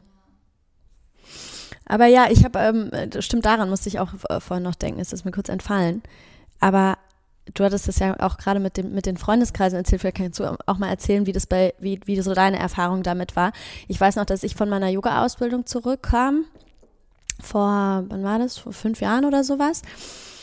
Und äh, dann halt irgendwie also ich war sechs Monate reisen, die letzten zwei davon war ich halt in dem, in dem Yoga-Camp und war, war dann halt echt in einem ganz anderen, logischerweise, ne, in Thailand auf dem Land. Und dann bin ich halt zurück nach Berlin gekommen und hatte halt erstmal den übelsten Crash innerlich. Und ein Teil davon war schon auch, dass ich so dachte, okay, krass, mein ganzer Freundeskreis wird mich überhaupt nicht checken. Wird, die werden mich nicht checken. Ich kann doch jetzt nicht, ich kann doch jetzt nicht ankommen mit diesem Spiri-Gelaber und auf einmal habe ich mich halt total äh, isoliert gefühlt auch dadurch irgendwie und war so, okay, wie gehe ich jetzt äh, damit um und sowas und tatsächlich war es dann voll schön, äh, weil ich dann die Erfahrung gemacht habe, dass ich das, äh, dass ich das ziemlich genau so dann mit einem, einem Freund erzählt habe bei irgendeiner Party, die dann stattgefunden hat und dann total überrascht war, wie viel er dann doch damit anfangen konnte. So, ne? Also ich habe dann irgendwie schon auch äh, die Erfahrung gemacht, dass, ne, von diesem, ich war dann schon so voreingenommen von, naja, wir haben uns bisher ja nie über solche Themen unterhalten, können damit alle nichts anfangen und so weiter. Und dann natürlich, wenn man es mehr reinbringt, findet man dann natürlich raus, okay, wo, ste wo stehen die Leute eigentlich wirklich? Und trotzdem muss ich sagen, wenn ich jetzt so die letzten fünf Jahre meines Lebens anschaue, hat sich da schon echt krass viel verändert. Und das war ja auch was, was wir vorhin auch schon gesagt haben, dass wir so einen schon einen krassen Zulauf irgendwie beobachten können. Meines Erachtens ist es auch eben so dieses Jahr kein Wunder. Der, der, der Mensch ist ein spirituelles Wesen und der Mensch wird immer wieder danach suchen. Und es gab halt diese Ab, Abkehr von, von der Religion äh, und jetzt gibt's halt irgendwie aber wieder so dieses, okay, aber warte mal, irgendwie braucht der Mensch das ja schon auch und irgendwie sucht er dann danach und, und irgendwie äh, kann ich auch total den Zulauf, Zulauf ähm, beobachten und merke auch, dass einfach immer mehr Menschen, wahrscheinlich auch, weil ich sie mir suche, so und weil ich sie auch irgendwie in mein Leben ziehe, aber schon auch einfach, dass es sich mittlerweile im Vergleich zu vor fünf Jahren viel normaler anfühlt, ähm, dazustehen und zu erzählen, was ich glaube und wer ich bin und was ich denke. Mm, mm. So. Wie, wie, war da so deine Erfahrung? Ähm, ich muss gerade mal so überlegen. Also das eine, was mir jetzt gerade gekommen ist, noch kurz ist halt schon, ich glaube schon, dass wir so in der westlichen Welt halt wirklich diese Krankheit haben der Disconnection. Und mit Disconnection meine ich halt zu dir selbst. Also diese wirklich, dass Leute halt funktionieren. Ne? Menschen funktionieren, gehen in die Arbeit. Die denken, dass das Leben halt, ich muss in die Arbeit gehen, Geld verdienen, um zu überleben, dann kriege ich meine Kinder, dann sterben meine Eltern und dann sterbe ich selbst. Ja, so. das ist ja auch der Grund, warum diese Wiederkehr gerade kommt, weil genau. wir verlieren gerade den Glauben in die neue genau. westliche Religion Kapitalismus. Genau. Wir merken gerade, it's not working it's out not for me. Working. Exactly. Nee. So und da bin ich, da werde und diese ganzen Krankheiten, die es halt gibt, ne, Burnout, Depression, da da da, das sind eigentlich alles äh, Krankheiten, die hier sind, um uns wach zu rütteln und zu sagen so, hey, guck mal, ob es noch einen anderen Weg gibt für dich. Ähm, mit dir in Kontakt zu treten und dann vielleicht doch zu sehen, wie schön es hier eigentlich ist. Mhm. Ja, also wie schön ist es eigentlich bitte auf diesem Planeten zu leben. Man muss sich das nur mal vorstellen, dass wir halt einfach alle so einen komischen Human Suit haben, also wirklich einfach so aus Fleisch. Und da hat jemand ein Stück von Gott reingesetzt. Und weil es die Gravitation gibt, kann ich jetzt hier auf so einem Planeten laufen. Mhm. Also das ist ab, total abgefahren. Mhm. Ähm, und genau, da ist halt auf jeden Fall dieser Drang da, das wieder zu erfahren, so, ich, so ins Leben zurückzukommen und das halt durch den Selbstkontakt. Ähm, ich muss sagen, was du auch beschrieben hast, da, damals, als ich noch so sehr stark in dieser Businesswelt unterwegs war, aber schon spirituell war, weil die Meditation hat mich ja gefunden und dann ging, ging ja alles south. Also dann, dann, war, dann war nichts mehr zu retten, so ungefähr. Ähm, und da hatte ich wirklich Schwierigkeiten, meine komplette Identität zu zeigen. Und ich habe immer zwei Rollen gespielt. Ich war immer entweder die eine oder die andere mhm. und hatte so zwei Spaces und habe mich in, in, in dieser Businesswelt nie getraut, meine spirituelle Seite zu zeigen, weil ich Angst hatte, dass es mich verletzlich macht. Weil gerade auf der Arbeit und gerade in, in, kapitalistischen ähm, Strukturen, ähm, wo ja auch, also ich glaube, da kommt es auch nochmal dazu, dass ich hier halt eine Frau bin oder in einem, in einem, äh, im Frauenkörper lebe, ähm, äh, sich da verlässlich zu zeigen in Führungspositionen und so weiter, schwieriges Thema. Ähm, und irgendwann weiß ich aber noch, hat meine Therapeutin dann gesagt, weil ich, ich, ich habe mich so, es war wirklich so anstrengend, ja. Und sie meinte so, na, na klar, du, es ist so ein Energy Waste, den du da betreibst, dass du das die ganze Zeit separieren musst. Mhm. Und du kommst nicht komplett in deine Power, in deine Fülle. Und dann war ich so, irgendwann, das war bei mir auch ein langer Prozess, zu sagen, okay, ich muss das, ich muss aufhören, diese Rollen zu spielen, weil es gibt halt die eine Jase und ich bin super spirituell und ich glaube an meinen Gott und an die Liebe und ähm, an alles, was im Universum passiert. Ähm, aber ich bin auch gut im Business. Ich habe das auch gelernt. Es gehört halt irgendwie, es ist alles eins, es ist ein Leben. Und dann war es ganz interessant, nachdem ich mich getraut habe, mich da komplett zu zeigen, meine volle Fülle zu zeigen, dann kamen tatsächlich auch auf einmal die ganzen Business-Leute mhm. in meine Yoga-Klassen. Ah. Auf einmal waren dann mhm. Leute aus, aus meinem Studium in meiner Yoga-Klasse. Mhm. Oder äh, Leute aus meinem Studium oder aus der Schulzeit, die ein Human Design Reading bei mir buchen. Aha, mhm. da ist doch doch irgendwie auch Interesse in dieser mhm. Welt. Ja, ja, total. Oder halt auch wirklich Leute, ja, von denen ich es nie erwartet habe, die mich jetzt halt äh, für irgendwelche Jobs vermitteln. Die kommen aus der Businesswelt, aber die wissen gut, die Jase, die macht da, die ist so eine Spiritante. Die kann man mal so und so ähm, habe ich gesehen, okay, da ist auch ein Interesse aus dieser Welt. Und mein Freundeskreis ist, hat sich natürlich total verändert. Das muss ich schon sagen. Ich habe da viel auch losgelassen, ähm, weil die Frequenz nicht mehr ganz gestimmt hat. Und ich brauchte auch irgendwie so mein Zuhause mit Leuten, die das spiegeln, wo ich halt auch in dieser Energie bleibe. Und genau mhm. genau wie du sagst, dass man halt über diese Sachen sprechen kann. Mhm. Wow. Mhm. Ja, es wird immer mehr. Mhm. Ja. Vor fünf Jahren wollte keiner über Gott sprechen. Mhm. Keiner wollte das Wort Gott nutzen. Ja, ja. ja richtig krass. Ja. ja. Ja, selbst in der selbst in der Spiri-Welt ja. äh, würde ich würde ich behaupten halt, ne? Ständig. Ja, also hat jemand ja, ja, ja, also du kannst Gott auch mit Universum äh, Im, äh, ersetzen ja, ja, und so. so entschuldigend im Yoga, ne? Sobald genau. Gott, ja, aber das kann, du kannst auch einen anderen Begriff für dich wählen, der genau. besser passt und also ich meine, das passiert ja auch immer noch und ich finde es auch äh, total schön. Ja. Ich bin ja ein ganz großer Fan von Brücken bauen und das ist für mich immer total. so ein da wird eine Brücke gebaut und es wird quasi ähm, ja, wir leben halt in einer Gesellschaft, mhm. in der das triggernde Worte sein es können. Es ist inklusiv, und, wenn man es man genau. mehrere Worte auch verwendet verwendet, finde genau, ich auch. Genau, ja. ja. Und trotzdem voll beobachte ich das auch, dass da irgendwie eine Veränderung stattfindet und mehr ähm, irgendwie mehr Selbstbewusstsein irgendwie entsteht in diesem, hey, nee, ich kann es auch so sagen oder ich kann auch, ich kann auch, äh, ich habe auch gerade, als du das beschrieben hast mit den Menschen, die dann zu deinen Yogastunden kamen oder ein Human Design Reading und so, ich habe hab mir das dann so vorgestellt wie in so einem, diese, so ein Businessbüro und da gibt's die Leute, die damit was anfangen können, aber keiner traut sich das zu sagen, weil man das Gefühl hat, es ist so verpönt und dann wird man nicht mehr ernst genommen und wie du sagst, man macht sich verletzlich so, ne?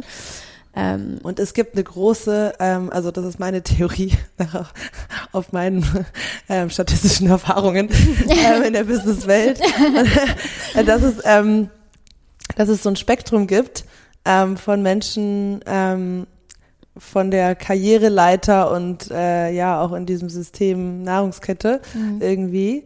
Ähm, und dass unten und oben eine starke Spiritualität ist und eher in der mittleren Schicht mhm. eben dieses dieses Shaming und irgendwie Schweigespirale mäßige entsteht, weil eigentlich sehr, sehr viele und ich auch sehr überraschend. Ich war ich auch auf so einer ähm, Startup-Konferenz mhm. und aber auch so, ich habe schon einige Gründerkontakte mhm. und die sind, die wirklich was Krasses erschaffen haben, die sind ganz oft spirituell und auch wow. das Silicon Valley hat auch viele spirituelle Aspekte, weil Menschen, die die ähm, auch extreme Erlebnisse haben, mhm. extreme Erfolge erleben, die mhm. connecten mhm. sich auch häufig mehr mit dem Ganzen und äh, merken, okay, also wie ist das jetzt passiert und wie ist genau das zum anderen gekommen und woher habe ich jetzt diese Connection und diese Ideen und es ist dann schon oft so, dass da einfach mehr ähm, Space da ist, an was Größeres zu glauben. Und gleichzeitig, was ich vorher noch dachte, ist ähm, dieser Aspekt von von der höheren Ordnung, die mhm. ja auch irgendwie ein großer mhm. Teil ist der Spiritualität und über das, worüber ich aber auch sehr oft nachdenke und auch irgendwie alle paar Jahre mal wieder eine andere Meinung oder Blickwinkel darauf habe. Es würde mich interessieren, wie du es siehst. Mhm. Ähm, und das ist aber auch etwas, was, glaube ich, was, was für sehr viele Menschen ein Problem ist. Dieses, es gibt eine Ordnung. Also so in irgendeiner Form gibt es irgendwie ein, ein Ziel, auf das das Ganze hinausläuft, ähm, oder so wie du vorher beschrieben hast, genau, diese Krankheiten, ähm, die haben ja auch einen detoxifying Faktor. Ja. Und irgendwie, wenn man das alles in der Summe sieht, dann ist es ja eine Bewegung, eine Richtung des, des Bewusstseins. Also daran glaube ja. ich, dass es insgesamt alles auf ein immer höheres Bewusstsein hinzuläuft. 100 Prozent. Genau, also aber aber gleichzeitig Gleichzeitig glaube ich, dass es äh, trotzdem diesen Randomness-Faktor einfach total gibt. Und es ist ja eher einfach diese gesamte Ausdehnung und alle Sachen, die parallel passieren, interagieren irgendwie, aber eben nicht so, dass es jetzt einen Masterplan gibt oder irgendwie eine Art von Strippenziehung gibt, sondern das ist ja schon dem einzelnen Bewusstsein überlassen, wie es sich entfalten will. Mhm. Ähm, ja, wie, wie siehst du das? Also, ich habe da mehrere Ideen jetzt gerade, die mir so gekommen sind, weil die Bibel und der Koran ähm, und auch Human Design und die Astrologie äh, ähm, alle von der Rückkehr des Messias sprechen. Mhm. Und das, die, wir, wir leben gerade in einer ganz besonderen Zeit, weil Erstens sind wir die erste Generation, die Access hat zu diesen ganzen Tools. Also äh, frag mal deine Mama oder deine Oma, ob die zum Breathwork gegangen sind mhm. mit Urban Sports Club oder halt meditiert haben oder so. Haben sie nicht, gab's nicht. Ähm, und es ist jetzt wirklich eine Zeit, wo wir auf einmal äh, Zeit haben, uns mit uns zu beschäftigen, nach innen zu gucken. Und wenn man dann mal in der Bibel liest oder auch im Koran, äh, dann, dann sprechen die von einem Zeitalter, wo sie von der Rückkehr des Messias oder der Rückkehr ähm, des Propheten sprechen. Und das passiert alles gerade jetzt. Mhm.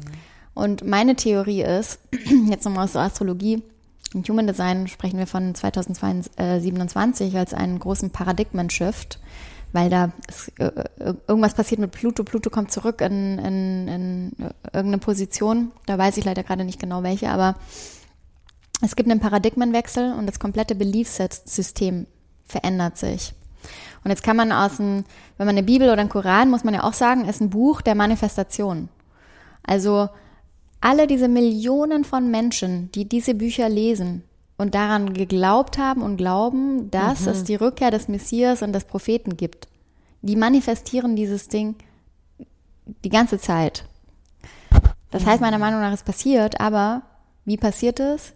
Ich glaube, dass der Messias und der Prophet zurückkommt durch die Christ Consciousness und ist die Christ Consciousness religiös? Nein, die Christ Consciousness ist die spirituelle Consciousness, es ist die kollektive Consciousness, die jetzt gerade erwacht und zwar in uns selbst. Mhm. Und das ist, wie der mhm. Messias oder der Prophet zurückkommt.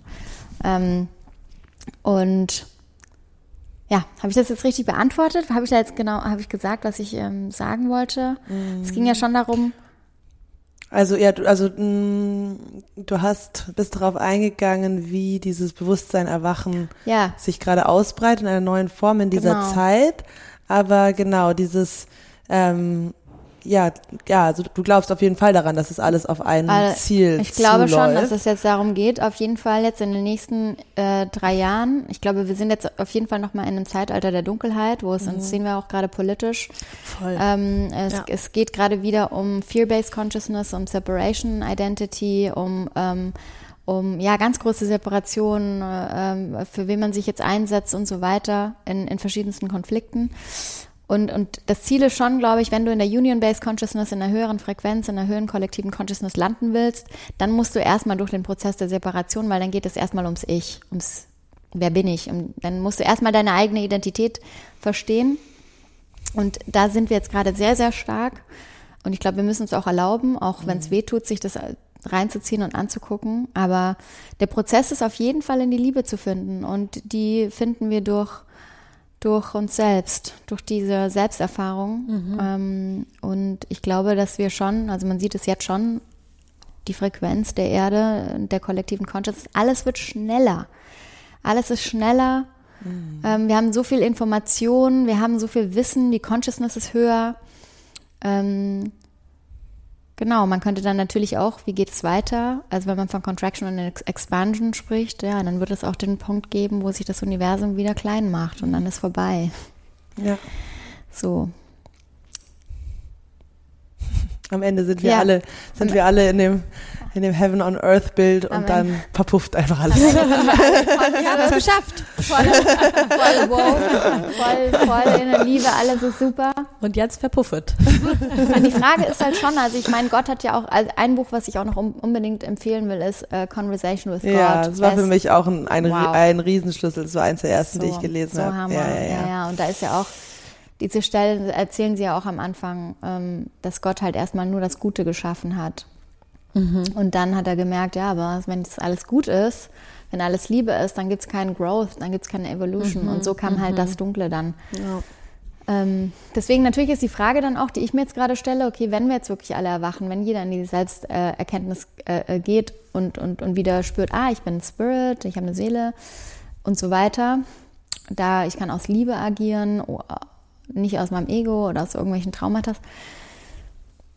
Was dann? Ja, aber, genau, aber wird, wird es das Dunkle nicht eh, also gibt, was, was passiert mit dem Dunklen? Was passiert mit dem hm. Evil mhm. oder Dämonen, wie man so schön sagt? Keine Ahnung. Hm. Wir haben halt auch nicht so viel Zeit, das alles Nö. zu erleben. Wir, wir sind halt so, so diese Mikro, Mikroameise, die halt diese Mikro-Zeitspanne miterlebt Voll. und irgendwie, ja, am Ende kann man sich nur so fragen, okay, was ist jetzt gerade meine Aufgabe? Ja, genau. Weil alles andere ist viel zu groß. Ja, so, ne? Was dann am Ende passiert, wenn die Menschheit es endlich geschafft hat, ja. das äh, werden, werden wir in einer anderen Sphäre erfahren. Ja, aber es ist, es ist wirklich der Kern, der Menschen, glaube ich, da reinbringt ja, diese, diese äh, Frage, gibt es einen Sinn oder gibt es keinen Sinn? Es ist mhm. ein kompletter Gamechanger deines ganzen Lebens, wie es sich ausrichtet, ja, wonach, ja. wonach du handelst. Ja. Schon krass. Ja. Ja, also. und ich, also ich finde es auch schon, fand es auch gerade nochmal voll wertvoll, was du beschrieben hast. Ähm, und es passt ja auch mit dieser Sinnfrage auch irgendwie zusammen, ja, einfach so, weil gerade wenn einem was Schlechtes passiert, ja, gerade oder wenn man auch schlechte Dinge in der Welt beobachtet, ähm, kommt ja ganz, äh, kommt ja, glaube ich, schon auch bei vielen Menschen, oder ich finde, das ist so ein Narrativ, was ich von früher voll kenne, so dieses Ding von, na, das würde ja nicht passieren, wenn es Gott gäbe. So, ne? Ein Gott würde ja das nicht passieren lassen. Und ähm, das, ja, die, die Welt irgendwie äh, so, ja, oder an den Punkt zu kommen, oder ich bin an den Punkt gekommen, dass ich so, so einfach ist es halt nicht. So, ne? Es ist halt sehr viel komplexer und es ist auch sehr viel komplexer, als wir mit unserem menschlichen Verstand begreifen können. Aber in diesen ganzen, ich sag mal, Krisen ähm, auch den, auch den Mehrwert zu sehen, dass das halt auch die Dinge sind, die uns zum Aufwachen bringen und die uns näher zu uns bringen, näher zu Gott bringen, näher zum Universum, wie auch immer wir es nennen möchten, aber die uns eben wachsen lassen, ne? das quasi nicht außer Acht zu lassen. Ich gerade in diesen das ist, das sind auch so Erfahrungen, die ich irgendwann gemacht habe, so dieses gerade, wenn es wirklich richtig heavy ist dann funktioniert es auch nicht mehr nach den normalen Regeln, sondern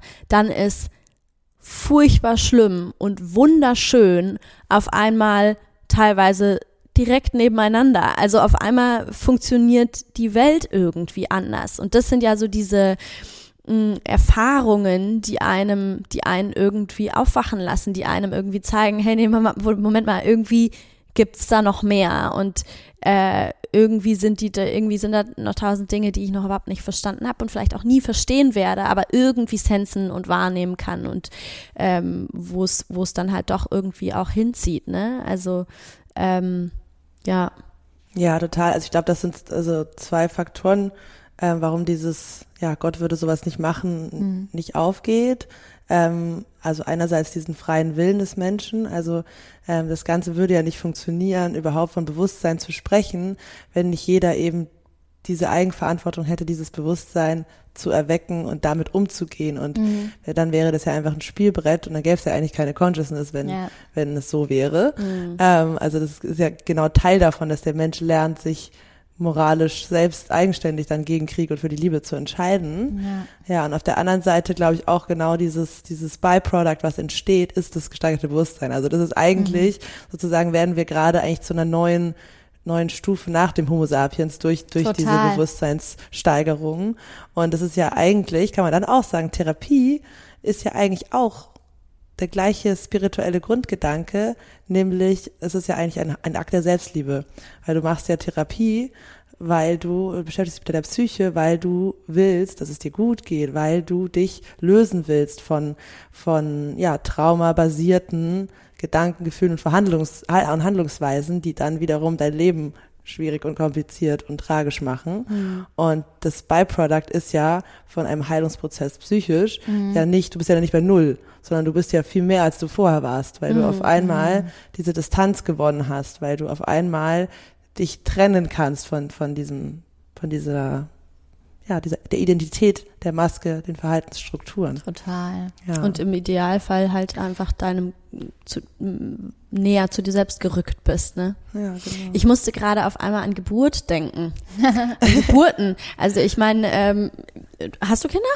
Nee, noch nicht. Nee, also wir haben, sitzen wir hier als drei, drei Frauen, die noch äh, keine Geburt erlebt haben. Aber ähm, ich merke, dass ich, also in meinem Umfeld habe ich jetzt einfach immer mehr Menschen, ähm, die zu meiner Generation gehören, zu meinem Alter gehören und die mir jetzt quasi aus der Perspektive von ihren Geburtserfahrungen erzählen, ja. Und ähm, das ist also alles, was ich da jetzt so gehört habe, ist halt schon einfach Pain, so, ja. Es ist einfach heftigster, traumatisierendster Pain irgendwie und also, naja, schon, ne? so eine Geburt ist ja, da, also, dass du da so, klar, natürlich kann, ich bin mir sicher, dass man auch gerade, ich, ich, ich, wenn ich an meine zukünftigen Geburten, falls sie passieren, denke, äh, denke ich immer ganz viel Yoga-Vorbereitung, Atmung und so weiter und so fort. Ich Wie glaub, oft denkst du darüber nach? In letzter Zeit nicht so viel, aber es gab echt so, es gab echt so eine Zeit, wo ich wirklich, äh, wo das was war, was mich beschäftigt hat, weil ich dann. Ja, stimmt. Ich weil, träume auch schon vor einer Hausgeburt. Ich stelle mir das sehr schön vor. ja, aber also ist, ich, ich, ich würde ich würde sagen, es hat so, das, ich weiß nicht, wie es euch geht, aber ich habe so das Gefühl, als Kind ähm, hat, hat, wurde man davon halt so ferngehalten, davon, wie eine Geburt eigentlich wirklich ist. Und irgendwann kam halt dieser Punkt, tatsächlich hatte das bei mir auch was mit der Bachelorarbeit zu tun. Ich habe ähm, in meiner Bachelorarbeit eine Studie durchgeführt mit ähm, sechs bis acht Monate, äh, monatigen Säuglingen und äh, hatte dann halt immer die frischen Mamis mit ihren Babys reinkommen. Es war super sweet. Und irgendwie war Geburt dann schon auch immer mal ein Thema und ähm, da habe ich auf jeden Fall viele Geburts Geburtenstories auch irgendwie so gehört und habe dann nochmal so einen neuen Blick darauf gewonnen und war dann so okay holy shit. So was was wird da passieren? Was kommt da? Ähm, aber äh, deswegen dachte ich gerade so eine Geburt ist ja auch so ein krasses Beispiel für etwas für so einen heftigen Prozess wo etwas fucking Magisches bei rauskommt, ja, und, und also da kommt einfach Leben in die Welt, mm. ja, es mm. ist mhm. einfach nur wunderschön, magisch, ähm, ich würde auch sagen, hochspirituelle, hochspiritueller Prozess. Voll der evolutionäre Erachtens. Prozess. Total der evolutionäre, ja, genau. Und der geht auch einher mit sau viel Schmerz. Mhm. Ja, das ist kein leichter Prozess für Mut Mutter und für Kind. Mhm. Und für alle anderen Beteiligten wahrscheinlich auch nicht. Also, wisst und gleichzeitig ist die Angst vom Schmerz in unserer westlichen Gesellschaft ein Grund, warum Geburten wahrscheinlich auch oft viel schlimmer sind, als sie sein müssten. Mhm. Also beides. Es zeigt so diese Grundregel ja. des Lebens. Also voll, ich, ja, ja. genau, das, der, mhm. the darkness is, is close to the light oder es ist connected. Du willst jetzt Aber, die Angst, die ich geschürt habe. Nee, es gibt schon viele gute Beispiele jetzt von Geburten. Immer mehr Frauen wollen auch diese positiven Geburten jetzt auch in Social Media sieht man schon einige Stories. Ja. Ja. Das, Klar, natürlich. Und trotzdem werden, werden auch bei diesen ne, super positiven, die werden, da wird wahrscheinlich auch, wobei tatsächlich ähm, meine, meine Cousine fällt mir gerade ein, ähm, hat mir erzählt, das war total krass bei ihr, die hat einfach ihre Venen nicht gespürt. Krass. Total Wie absurd, ne? Weiß ich, weiß, keine Ahnung, weiß sie wow. auch nicht, aber sie hat, die, die, sie ist dann irgendwie ins Krankenhaus und ähm, meine Cousine hört ja auch immer zu, süß, die hört sich dann bestimmt die Folge an. ähm, und äh, sie, sie, genau, sie ist dann irgendwie zum Arzt und die Ärztin meinte so, sie haben sie müssen sofort ins Krankenhaus, sie haben, sie haben total starke Wehen und sie so, nee, kann ja gar nicht sein, ich spüre nix. Und sie so, sie müssen sofort ins Krankenhaus und sie ist noch so gechillt geblieben, erstmal nach Hause gefahren, Tasche gepackt und so weiter. Also ich meine, Geburten sind ja auch tatsächlich sehr, sehr, sehr unterschiedlich, verlaufen ja sehr unterschiedlich. Aber trotzdem so an sich ist es ja einfach ein heavy Process, der auch mit Schmerz einhergeht. Und äh, ich dachte nur gerade, ne, dass das irgendwie auch so diesen, diesen ja, die, die, dieses, äh, wie sagt man, das resembled, ne, mit diesem, ja, dieses Leid, was wir eben auch erleben in diesem Leben, führt aber eben am Ende oder ist vielleicht auch einfach manchmal not, der, der notwendige Prozess, um am Ende eben bei, bei diesem ähm, Awakening oder Kind in der Welt oder whatever halt anzukommen, ne? Ja, there is no pleasure without pain. Genau. Das ist halt so. Ja. Das ist halt die Duality of life, ne? Genau. Und man will immer so dagegen anstreben und irgendwie so die eine Seite. Ähm, aber erst wenn man ähm, die Dualität versteht, dann versteht man auch Gott. Glaube Ja, ich. ja. Das ist so. Ich hatte früher immer echt so ein Problem mit diesen äh, Zwillingen, also Zwilling, äh, Astrologie, äh, Sternzeichen, weil die sind ja mal so und mal so, ne? Also die haben ja immer einmal so eine Meinung und dann auch noch eine andere Meinung und ich habe immer nicht gecheckt, was die eigentlich wollen. und fand es immer so richtig nervig irgendwie, Was weil ich wusste denn? nicht, ich weiß nicht, wie ich dich supporten soll, weil einen Tag sagst du das, das andere sagst du nächsten, nächsten sagst du was anderes, aber ich habe das Gefühl, dass die wirklich total auf dem auf, auf dieser spirituellen Ebene quasi diese Dualität verstanden haben. Und das ist halt, es gibt kein, es gibt halt beides und ähm, wenn du beides verstehst, dann kommst du auch in die Unity. Ja. Oh, ich lieb's, was du gerade, das, was du gerade gesagt hast, bringt mir persönlich gerade. Ja? Ich bin gerade so nice. Naja, ich habe das, ich habe das ja schon auch bei manchen Dingen, dass ich, äh, dass ich einfach manchmal so äh, an dem einen Tag total das eine fühle und dann sitze ich am nächsten Tag da. Nee, aber ich habe mich gerade gefragt, ob mein Aszendent Zwilling ist. Das kann sein. Ich weiß es nicht. Ich habe mich, aber ich bin jetzt, ich bin jetzt, äh, ich bin eigentlich Stier. Ähm, Im Sonnen Sonnenzeichen ist, glaube ich, dieses Hauptding, was. Ach, du auch, Ja. ja. Sweet. Ihr seid beide Manifestoren. Echt, bist du auch Manifester? stimmt, ja. Wow, Ah, funny. cool. Was hast du für eine, Li was hast du für Linien? 6-2. Ich auch. Nee, du hast 4-2. Ich habe 6 Stimmt, du eine hast 6-2? 6-2. Cool. Manchmal ist es schwer, uns auseinanderzuhalten. Alle sind wir Zweier. Ja, stimmt. Cool. Ja, ja. Nee, ich bin 4-6. Und du bist 4-6. Ach so, was hab ich Und du bist gesagt? 6, wir sind alle Sechser. Also, Und du? Ah ja, 6-2. Du Ah siehst ja, dann sind wir alle eine 6-2. 6. Ja. Also wir, wir sind quasi, ihr habt quasi die gleichen Linien. Ja. Genau. Und ihr? Wir haben, wir haben, äh, wir sind beide Manifestorinnen. Aber du hast auch die 6, hast du gesagt. Und ich habe auch die 6, Ja, genau. also. Wir haben alle die 6. Hat, äh, interessiert das irgendwie? wir haben ganz am Liebe Zuschauer, Anfang, Zuhörer und Zuhörerinnen, jetzt wisst ihr Bescheid. wir haben tatsächlich mal Kann auch mal ein bisschen um uns hier gehen. ein bis, ich glaube, wir haben, haben wir eine oder zwei Folgen sogar mit, mit ich ja, wir hatten ein. Reading und einmal haben wir, also ja, ein genau, stimmt, stimmt. Und einmal äh, haben wir noch Folge selbst kommentiert oder irgendwas haben wir selber unsere eigenen Sätze dazu gegeben. ja. Aber das erklärt auch ein bisschen, warum wir gerade ähm, zu dritt hier mit der Sechserlinie drüber reden, über die ganz großen Fragen. Und wo geht Get es zone hin? out. naja, die 6 liebt es zu observen, ne? rauszuzonen und zu gucken, okay, was geht eigentlich auf der Erde ab, Leute? Voll. Ja, wir vielleicht als letztes Closing, lass uns noch mal es down to earth bringen. vielleicht hier sogar in diese City, ähm, weil wir alle Teile von der spirituellen Community hier sind ähm, und viele unserer HörerInnen auch und einfach vielleicht nochmal, dass wir nochmal zusammen brainstormen, was sind vielleicht Schritte, die man individuell, aber auch als Kollektiv gehen kann, um, ja, um dieses, dieses, dieses Community-Connection-Gefühl zu stärken und das vielleicht auch aufzubrechen, diesen, diese Trennung zwischen Religion und Spiritualität, wo wir jetzt auch in diesem Gespräch festgestellt haben, eigentlich die Spiritualität ist der Kern von allem irgendwie und die, die Religion sind dann verschiedenste ähm, Formen der Auslegung der Botschaften. Ja, was denkt ihr? Wie, wie, wie könnte man diese Communities mehr zusammenbringen? Oder wie könnte man mehr dieses Community-Gefühl kreieren, dass Menschen sich schneller zugehörig fühlen und auch in der Lage sind, ähm, dann ja zusammen zu überlegen, wo es hingehen kann.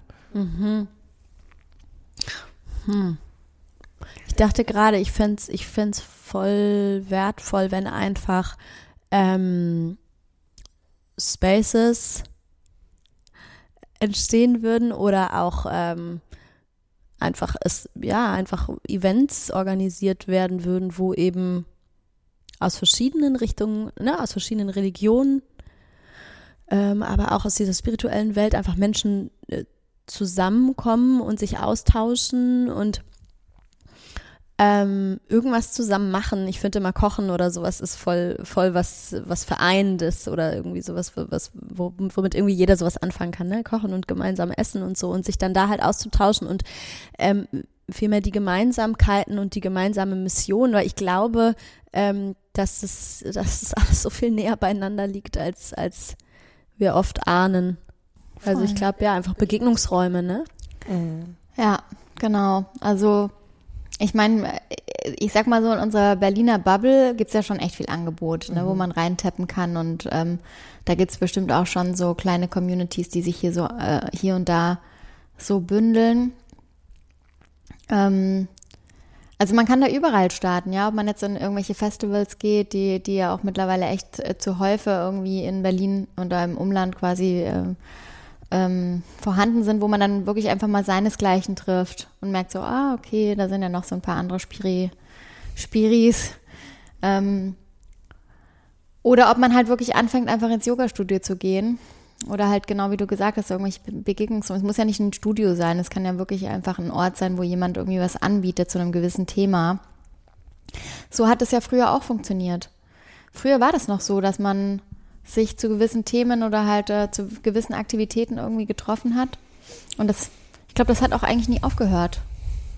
Ähm, vielleicht ist es jetzt nicht mehr so, dass wir so diesen einen Leader haben, weißt du? Also, ob es jetzt so eine Guru Jagat oder einen Yogi Bhajan oder so, weißt du, also aus diesem, oder einen Ojo oder ähm, die, diese eine Person gibt es gerade nicht, meiner Meinung nach. Es gibt bestimmt einige, die da draußen sind. Es geht jetzt nicht so eine große polarisierende, naja gut, Satguru vielleicht, aber ist jetzt nicht mein Leader. Ähm, wo sich Leute vielleicht eher dahinter versammeln. Aber ich würde auch eher sagen, dass gerade wenn es um einen Tribe geht oder eine Community, dass das erlebnisorientiert sein muss ähm, und da Spaces ähm, vorhanden sein müssen, wo Leute in Kontakt und Dialog treten mit anderen, aber halt auch mit sich selber. Ja, und da Und ja. auch mit Leuten aus anderen Bubbles. So, Wow, ne? genau. Ja. Das, das, das muss man echt auch nochmal hervorheben, weil Ja. man kann so in seiner Bubble versinken. Ja. Und dann geht man raus und merkt so, ups, das ist alles gar nicht so, wie ich mir das die ganze Zeit denke. Ja. ja. Ja. Total. Das ist ja genau der Vorteil, sowas, wie die Erfahrung, die du dann in der Sufi World machst, die haben ja dann wieder einen Rückkopplungseffekt und genau, das ist, glaube ich, eine, ja, eine große Challenge herauszufinden, wie viel ähm, gleichgesinnte Bubble, Kollektivfeeling brauche ich oder wo bin ich gerade in meiner Journey? Weil manchmal braucht man mehr Stabilisierung und erstmal ähm, wirklich reinzufinden, auch in den Glauben und sich darin wohlzufinden und seine eigene Sprache zu entwickeln. Und dann aber wiederum, genau, brauchst du aber auch die Impulse von ganz anderen Bubbles, um dann wieder auch mit einer anderen Brille zu hinterfragen, ah, okay, aber dieser Aspekt ist der vielleicht, will ich den vielleicht überdenken. Ähm, ja, dient mir diese Überzeugung noch und dafür ist es halt super gut, wenn es diese Durchmischung gibt. Und ich glaube auch, dass es wichtig ist, dass wir Spaces haben, wo es mehr, ähm, ja, einfach eine Begegnungszeit gibt, die nicht gesteuert ist und die nicht rein effizienzgetrieben ist. Und das ist das, Ah, was sich, ja. was sich eben verändert hat, ähm, einfach auch durch ja die Taktung unseres Lebens, dieses alles wird schneller, Ja. ähm, dass eben Leute dann ja sich gezielt eine Sache holen oder ähm, Konsumieren vor allem. konsumieren, Ja. genau, genau. Du kannst auch Yoga konsumieren. Das ist so krass, wie die Heiden- Leute Yoga konsumieren. Ja, ja, ja. Also wirklich so auch so Ausraster auf einmal im Yoga-Studio, weil sie halt ihr Yoga jetzt konsumieren wollen, aber es irgendwie hat, irgendwas hat nicht geklappt zum Beispiel. Und dann merkst du so, wow, okay, es wird, ist halt doch ein Produkt für manche, ne? Ja. Ja, voll. Aber das passiert hier auf jeden Fall schon gerade krass in Berlin und das ja, Ja. genieße ich auf jeden Fall sehr, dieses Angebot. Ich finde, wir sollten zum Schluss ein kleines Gebet sprechen. Oh, wie schön. Ein Gebet. Ähm, also wollt ihr den Podcast denn schon beenden jetzt? Wir haben, auf, wir haben noch eine Abschlussfrage. Okay, machen wir Aber ähm, sollen wir die erst stellen oder Ja. sollen Ja. wir? Ja. Ja, okay. dann machen wir ein Gebet. Okay, Jasmin, unsere ähm, Frage, die wir all unseren GästInnen stellen, ist, was bedeutet die Full Experience für dich? Was verbindest du mit, mit diesen Worten? Full Experience. the Full Die Experience. volle Experience, aufs Ja. Leben bezogen. Mm, Ja. Wow. Also ich glaube, alle Emotionen fühlen, ähm, durch den evolutionären Prozess meines Körpers zu gehen, ähm, mich sowohl mit meiner Vergangenheit als auch mit dem Present Moment ähm, zu vereinen, also zu sehen, wo komme ich her, wo kommt mein Körper vor allem her und was bedeutet das für mich jetzt als Individuum oder als Seele, die sich genau diesen Zeitpunkt ausgesucht hat, jetzt hier zu sein? Was, was bringe ich mit? Ja, Mega schön. ich glaube so. Mega schön. Okay. So, was die Zuhörer und Zuhörerinnen, ihr Lieben da draußen ja jetzt nicht sehen, wir haben eine schöne kleine Kerze. In unserer Mitte. So in der Mitte. Und dann können ja auch mal alle, die zuhören, aber auch wir hier einfach kurz mal unsere Augen zumachen. Und wir danken schon mal, dass ihr alle zugehört habt. Wir nehmen einfach mal ein paar Atemzüge durch die Nase ein. Und wenn ihr wollt, durch den Mund raus. Und nochmal rein. Und nochmal raus. Den nächsten Atemzug halten wir ganz fest. Nehmen nochmal einen optionalen Atem ein. Halten. Nochmal optional rein.